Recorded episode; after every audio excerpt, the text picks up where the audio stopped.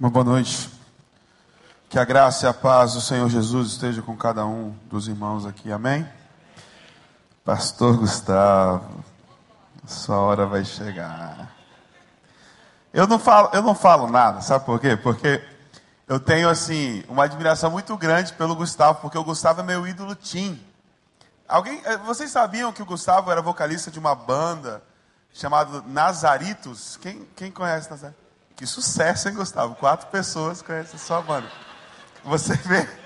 Não, mas vocês, vocês, vocês riem assim, mas o Nazaritos não é uma banda desconhecida apenas aqui no Brasil. É uma banda desconhecida internacionalmente.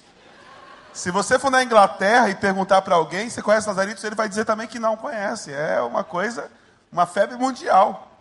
Não, mas é, é, falando sério, eles venderam mais de 100 mil cópias, não foi, Gustavo? Disco de ouro. Primeira banda evangélica a tocar no Rock in Rio, cara. E eu era fã mesmo, eu, eu, eu tô falando assim, mas eu era fã. Eu, eu, eu baixei o CD na internet, eu, eu tinha, era fã, só não comprei, né? Não dei dinheiro para você, Gustavo. Perdão, tá? Perdão. Meus irmãos, nós estamos trabalhando o passo 4. E o passo 4 fala sobre o inventário moral. É sobre nós olharmos para dentro de nós mesmos, ao nosso redor, e nós descrevermos as coisas como elas são. Porque coisa, uma das coisas mais difíceis, uma das coisas mais difíceis na vida, é nós admitirmos quem nós realmente somos. Porque existe uma tensão muito grande entre aquilo que eu penso que sou quem os outros acham que eu sou e quem eu realmente sou. E nesse quarto passo, existe um chamado para cada um de nós, para nós olharmos para dentro de nós mesmos, para nós enxergarmos quem nós realmente somos. Como é que está o nosso caráter? Quais são os danos que existem nos nossos corações? Na nossa alma, na nossa mente, no nosso corpo, na nossa família, na nossa igreja. E eu queria convidar você a abrir a sua Bíblia no livro de Ezequiel, capítulo 18. E eu quero refletir com você sobre essa porção da palavra de Deus que fala de um pedaço da história do povo de Israel quando eles estavam cativos na Babilônia. Ezequiel 18. Nós vamos ler os primeiros versículos.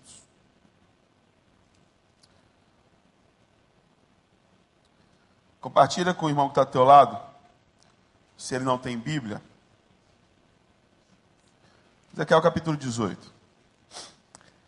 Esta palavra do Senhor veio a mim, dizendo: O que vocês querem dizer quando citam este provérbio sobre Israel?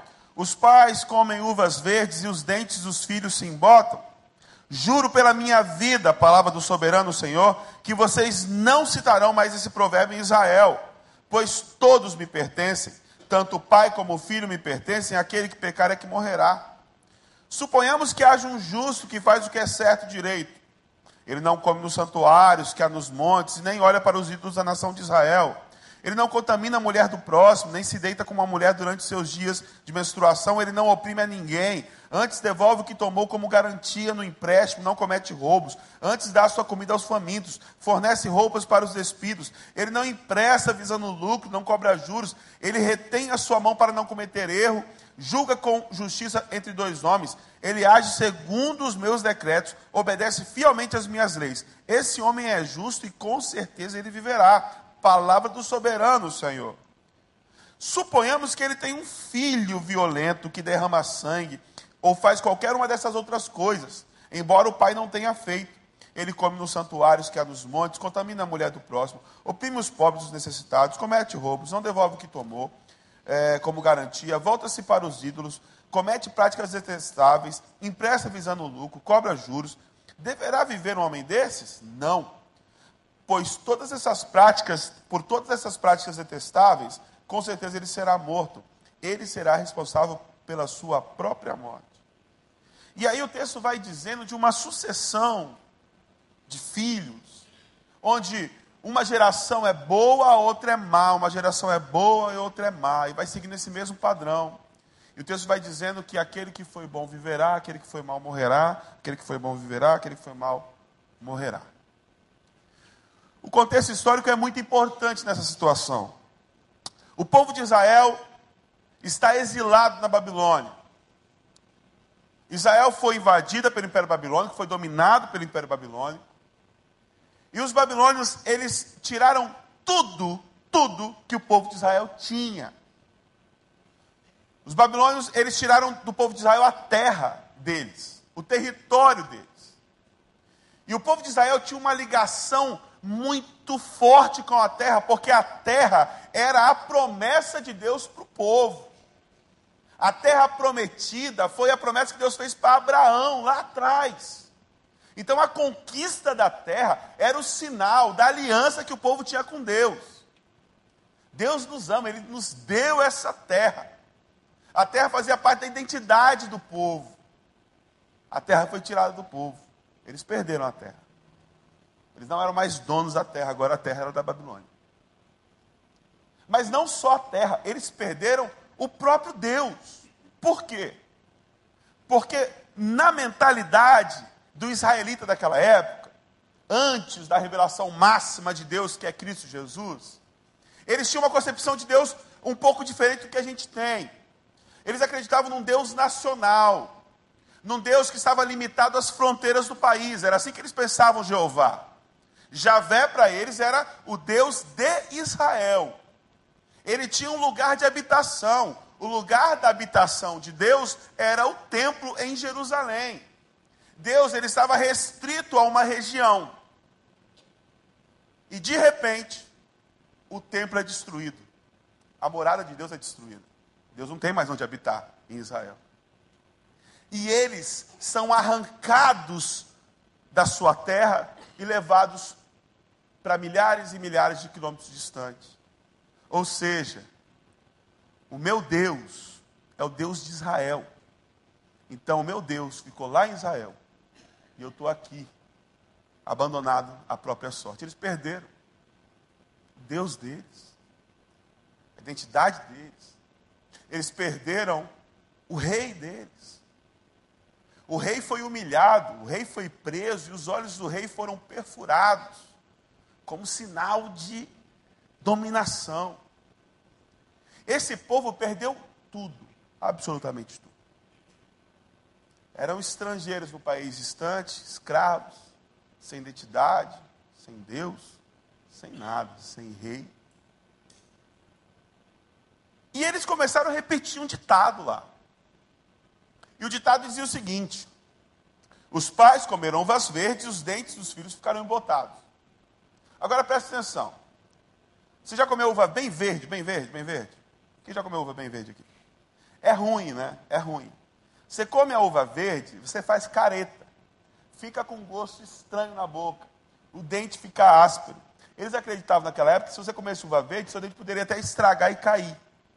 Então o normal é que quando você come a uva verde, ela provoca na sua boca uma série de coisas. E isso é normal, é plenamente aceitado. O problema é que o ditado dizia uma coisa diferente. O ditado falava assim: os nossos pais comeram as uvas verdes, mas quem ficou com gosto ruim na boca, os dentes ficaram ásperos, os dentes ficaram estragados, não foram os pais que comeram as uvas, foram os filhos que sofreram as consequências das atitudes dos pais. E esse povo vivia se lamentando. Nós estamos exilados, nós estamos nesse sofrimento, nós perdemos, nós perdemos tudo. Nós estamos do jeito que nós estamos porque os nossos pais, a nossa história é uma história de tragédia. A história do nosso país é uma história de dor. Nós somos vítimas da nossa história. E nós estamos sofrendo toda essa dor, toda essa angústia, toda essa privação por causa dos outros. E o povo vivia repetindo esse ditado: os pais comeram uvas verdes e os dentes dos filhos ficaram embotados. Agora preste atenção, se essas não são as coisas que nós ouvimos hoje. Ah, pastor, mas você não conhece a minha história. Eu sou assim por causa disso. Eu sou assim por causa do meu histórico familiar. Eu sou assim por causa da minha família. Eu sou assim por causa das coisas que fizeram comigo. O meu, o meu, o meu histórico de, de, de, de drogadição, pastor, é, é porque eu vivi num ambiente complicado e era minha fuga. A, a minha compulsividade sexual é porque eu sofri violência desde. E aí a gente vai sempre explicando e justificando os nossos comportamentos compulsivos e colocando a culpa na nossa história, colocando a culpa no outro. A culpa está sempre fora de nós. E nós nos colocamos como vítimas da situação. O povo de Israel fazia isso. E nós fazemos isso hoje. Nós culpamos tudo e todos pelas dores que nós sentimos, pelas nossas mazelas, pela nossa miséria. Mas aí, Deus entra na história. Em primeiro lugar, Deus fala para o povo assim: olha só, vocês se enganaram em relação a mim. Eu não sou Deus de Israel. Eu sou Deus é de tudo. Eu estou em todo lugar. Onde vocês forem, eu vou estar tá lá. O povo de Israel aprendeu na Babilônia que Deus não é um Deus distante, que Deus é um Deus que atravessa o sofrimento junto com eles. Que você aprenda isso também. Deus é o Deus que atravessa o sofrimento junto com você. E aí Deus chega para o profeta Ezequiel e fala para o profeta Ezequiel assim: Olha só, Ezequiel, dá um recado para esse povo. Eu não aguento mais ouvir essa ladainha desse pessoal. Eu estou farto disso. Deus fala para Ezequiel: Ezequiel, que história é essa? Que história é essa? Que esse povo vive repetindo: os pais comeram uvas verdes e os dentes dos filhos ficaram embotados. E Deus é muito duro, incisivo, direto. Ele fala para Ezequiel: diz para esse povo que, tão certo como eu vivo, que eu nunca mais quero ouvir de nenhum israelita esse ditado que os pais comeram uvas verdes e os dentes dos filhos ficaram botados. Porque Ezequiel fala para esse povo que a vida do pai é minha e a vida do filho também. Aquele que pecar morrerá. Fala para esse povo que cada um é responsável pela sua própria história. Fala para esse povo que ninguém é vítima de situação nenhuma. Que todos nós somos agentes da nossa história. E aí Ezequiel fala para o povo isso. E aí a Bíblia nos diz isso, de que eu tenho liberdade para escolher o meu caminho. Eu não preciso ser fruto, eu não preciso ser o resultado fatalístico da minha história. Eu não preciso ficar no senso comum e dar a direção para a minha vida que a vida me empurrou em direção a ela. Mas Deus fala que nele nós temos a possibilidade de fazer as coisas diferentes. O pai era ruim pra caramba, mas ele teve um filho que era bom. Só que esse filho bom teve um outro filho que era ruim. Porque cada um escolhe o seu próprio caminho. Cada um é responsável pela sua própria história. A pergunta é: será que nós somos realmente livres? Às vezes você nasceu num sistema familiar opressor, um sistema familiar estritamente eh, castrativo. A pergunta é: será que eu tenho que viver assim? Será que eu sou obrigado a dar continuidade a isso que eu tenho vivido? A resposta de Deus é não, você não precisa. Você não precisa. Você pode botar um ponto final nesse negócio. Você pode dar um basta nessa história. Você pode escrever agora páginas diferentes na sua vida. Você não precisa viver eternamente com as consequências do que os outros fizeram para você. Deus fala, cada um vive com a consequência daquilo que faz. Você não precisa ficar carregando as coisas que os outros fizeram para você. Problema é que a gente fica muito preso ao senso comum. E o senso comum, ele é bom às vezes, né? O senso comum diz que um adolescente tem que tomar banho todos os dias. Né? Isso é um senso comum bom, tem que escovar os dentes, né? É bacana isso. Mas o senso comum também diz que se todo mundo faz, você também tem que fazer. O senso comum diz que se a sua vida foi assim, não tem como você mudar em relação a isso. Aí, a gente, a gente que lida muito com juventude, a gente vai ouvir, né? O rapaz falando assim, já ouviu isso, Gustavo? Ah, pastor, mas todo mundo faz. Todo mundo faz. Aí a gente ouve explicações justificativas, é, mais ou menos assim. Ah, mas é que é, é, sempre foi assim lá em casa. É como se nós recebêssemos de herança várias cartas. E algumas pessoas recebem amor, carinho, né? Cartas boas. Ela fica com a mão repleta de né, fidelidade, alegria, amor a Deus. Só que tem muitas pessoas que recebem cartas muito ruins, mágoa, que vão sendo passadas de geração em geração.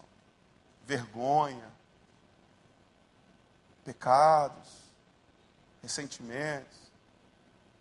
E aí você se encontra com o braço cheio dessas cartas malditas, amaldiçoadas. Aí o senso comum diz para você assim: olha só, paciência, paciência, e agora você vai ter que continuar carregando isso. Só que Jesus, por diversas vezes, ele fala assim, e é muito interessante que isso acontece muito. Vocês ouviram dizer que olho por olho, dente por dente. Mas eu digo a vocês: amai os vossos inimigos e orai pelos que vos perseguem. Jesus ele nos ensina que aquilo que todo mundo diz pode ser uma balela sem tamanho. Ele nos diz que não é porque todo mundo vive de um jeito que você também tem que viver daquele jeito. Ele nos chama a pensar fora da caixa, a pensar fora do senso comum, a ter um olhar divino sobre as coisas. Olha, vocês ouviram dizer que vocês têm que revidar. Agora eu vou dizer para vocês outra coisa completamente diferente: vocês têm que perdoar. Você não precisa viver do jeito que as pessoas dizem que você tem que viver. Você pode viver de uma forma diferente. Em Cristo você tem a possibilidade de, não importa quão longe você tenha ido, de retornar e dar um novo rumo para a sua vida. Agora, o texto continua. E lá no final, tem uma coisa muito bonita que Deus fala. Portanto, a nação de Israel, eu os julgarei a cada um de acordo com os seus caminhos. Palavra do soberano, Senhor. Arrependam-se, desviem-se de todos os seus males, para que o pecado não cause a queda de vocês. Livrem-se de todos os males que vocês cometeram, e eu lhes darei um coração novo e um espírito renovado. Por que vocês deveriam morrer, a nação de Israel? pois não me agrada a morte de ninguém. Arrependam-se e vivam. Meus queridos, a forma como nós vivemos, e presta atenção no que eu vou dizer, é responsabilidade nossa. Nossa. Não sou eu que estou dizendo isso, que está dizendo isso é a palavra de Deus. Deus fala assim: ó, vocês estão sofrendo é por causa do pecado de vocês, é por causa das ações de vocês. Sabe por quê? Porque história triste todo mundo tem. Algumas são mais tristes do que outras, é verdade. Eu não estou desmerecendo. Eu não estou minimizando a sua dor, nem desmerecendo a sua história. Mas todos nós temos um passado. E se você se dispõe a viver neste mundo, você tem que, ser, você tem que estar preparado e pronto para se magoar, para se machucar, porque é assim que as coisas são. Você vive com outros seres humanos que o tempo todo te esperam, te cutucam, te machucam, tropeçam em você, esbarram em você, passam por cima de você. É assim que a vida é. Nós vivemos num sistema caótico, injusto, opressor. Então a vida muitas vezes vai te massacrar, vai passar por cima de você, vai te humilhar, vai te jogar para baixo. Isso é inevitável. Todos nós estamos sujeitos a isso e todos nós, em algum momento da vida, vamos passar por isso. Se você não passou, fica tranquilo, vai chegar a tua vez também. Palavra profética. É verdade, porque a vida é assim. A vida é assim. Quem fica falando para você que vai ser um mar de rosas está mentindo para você, porque é mentira. É mentira. Jesus falou assim, ó, no mundo tereis o quê?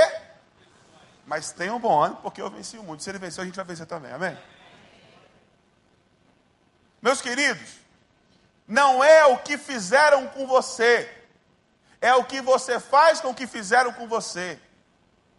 A resposta que você dá para aquilo que fizeram contigo, para a dor que fizeram você sentir, para os sofrimentos causados em você, pelos abusos que causaram com você, a resposta que você dá é responsabilidade sua. A resposta que eu dou para a minha história de vida é responsabilidade minha. Mas meu pai era muito dominador. Ok. O que você faz com isso agora é responsabilidade sua e não é do seu pai mais. A forma como você responde a isso não é responsabilidade da sua mãe, não é responsabilidade da sociedade, não é responsabilidade da igreja, é responsabilidade sua. Te feriram, te machucaram, te maltrataram. Poxa, é triste, é ruim. Mas o que você faz com isso, meu irmão? Palavra de Deus é responsabilidade sua, sua somente. E se você escolher um caminho de morte e de destruição, se você se entregar a esses comportamentos destrutivos, a palavra de Deus diz que você vai perecer, você vai morrer. E não vai ser culpa do teu pai, da tua mãe, da tua igreja, das, dos seus amigos, vai ser culpa tua. Vai ser culpa tua. Quando a gente faz o inventário moral, a gente assume as responsabilidades gente olha para dentro de nós mesmos e a gente chama as coisas pelo que elas são. A culpa é minha. A culpa de eu estar vivendo do jeito que eu estou é minha. A responsabilidade é minha. E é só aí que Deus começa a tratar. É só aí que Deus intervém de verdade e começa uma mudança profunda no teu caráter, no teu comportamento. Ah, irmãos, é bem verdade que a vida pode ser muito dura. Muito dura. E algumas dores são impossíveis de serem superadas. É verdade. É verdade. Tem dor tão grande que desfacela nossa alma que desfacela o nosso coração, que arrebenta com tudo dentro de nós. Algumas coisas que os outros fazem com a gente é muito doloroso e é impossível de ser superado. O coração fica completamente quebrado, dilacerado. E nós, muitas vezes, cometemos alguns erros que são também demais para suportar. Às vezes você cometeu algumas coisas na sua vida que você olha Cara, como é que eu pude fazer isso? Meu caráter foi completamente arrebentado. É demais isso, é demais, é demais, é demais. Agora a boa notícia, querido, é que para um coração sem recuperação, Deus pode dar um novo. Sabe, esse coração teu, todo arrebentado pela vida e por você mesmo, às vezes realmente ele não, ele não serve mais, não presta mais, não tem mais recuperação, é verdade. Agora você sabe o que, que Deus fala? Faz o seguinte: eu vou te dar um novo. Eu vou te dar um novo para você, coração novinho. Coração que está disposto a se arriscar, a amar, a viver de verdade. Eu vou dar para você um espírito renovado. Você está batido, você está caidão. E você não consegue mais enxergar a perspectiva de futuro, Deus fala assim: é realmente as coisas não tem como mudar. Eu vou fazer o seguinte: eu vou dar para você um espírito novo. E você vai olhar o mundo como eu olho, com esperança, com desejo pela vida. Meu irmão, talvez você tenha se contaminado, a tua mente tenha sido contaminada por coisas muito nocivas. Deus quer te dar uma mente nova. Talvez o teu corpo tenha sido degradado pelas drogas, pelo álcool, pelo sexo irresponsável. E seu corpo está, ó, Deus quer te dar um corpo renovado. Talvez a situação da tua família, por causa das coisas que você viveu, cara, arrebentou tudo. Deus quer renovar todas as suas relações familiares e restaurar elas. Talvez a tua situação na sua comunidade de fé, na sua igreja também tenha sido arrebentada, dilacerada. Deus quer também renovar essas coisas na sua vida e em você. E o que eu queria que você levasse para partilha é justamente isso. Quais são as áreas que foram devastadas na minha vida? E que é responsabilidade minha? Minha. Não do outro. Não do meu marido. Não dos meus pais. Não da vida. Minha. Quais foram as áreas da minha vida que foram completamente destruídas? E que eu preciso que Deus faça de novo. E meu querido, Deus vai fazer. Deus vai reescrever uma história para você. Você crê nisso? Fala para a pessoa que está perto de você, Deus vai reescrever a sua história. Deus vai reescrever a tua história. Não duvida disso não. Não duvida disso não, porque Ele tem reescrito a história de milhares e milhares de pessoas. Gente que se fosse seguir o fluxo normal da vida, estaria numa cova, estaria morto, mas está vivo para a honra e glória do Senhor. E se ele fez isso na vida de milhares e milhares de pessoas, ele vai fazer isso na tua vida também. Feche seus olhos. Pai, colocamos diante de Ti quem nós realmente somos e aquilo que nós temos feito. E nós rendemos isso diante da tua cruz. E nós assumimos as responsabilidades pelas nossas escolhas, pelos nossos comportamentos e pela forma como nós vivemos hoje.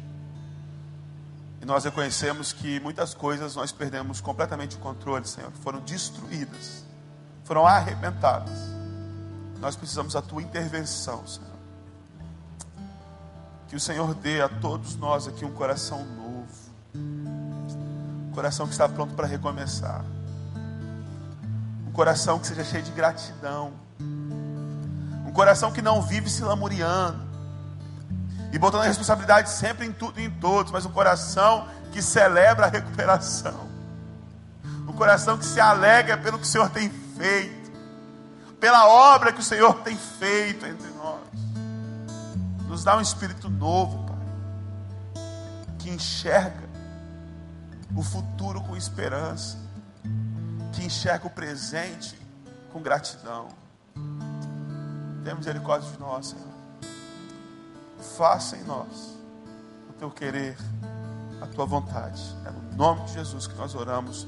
Todo o povo de Deus diz amém. Você pode aplaudir Jesus por esta palavra?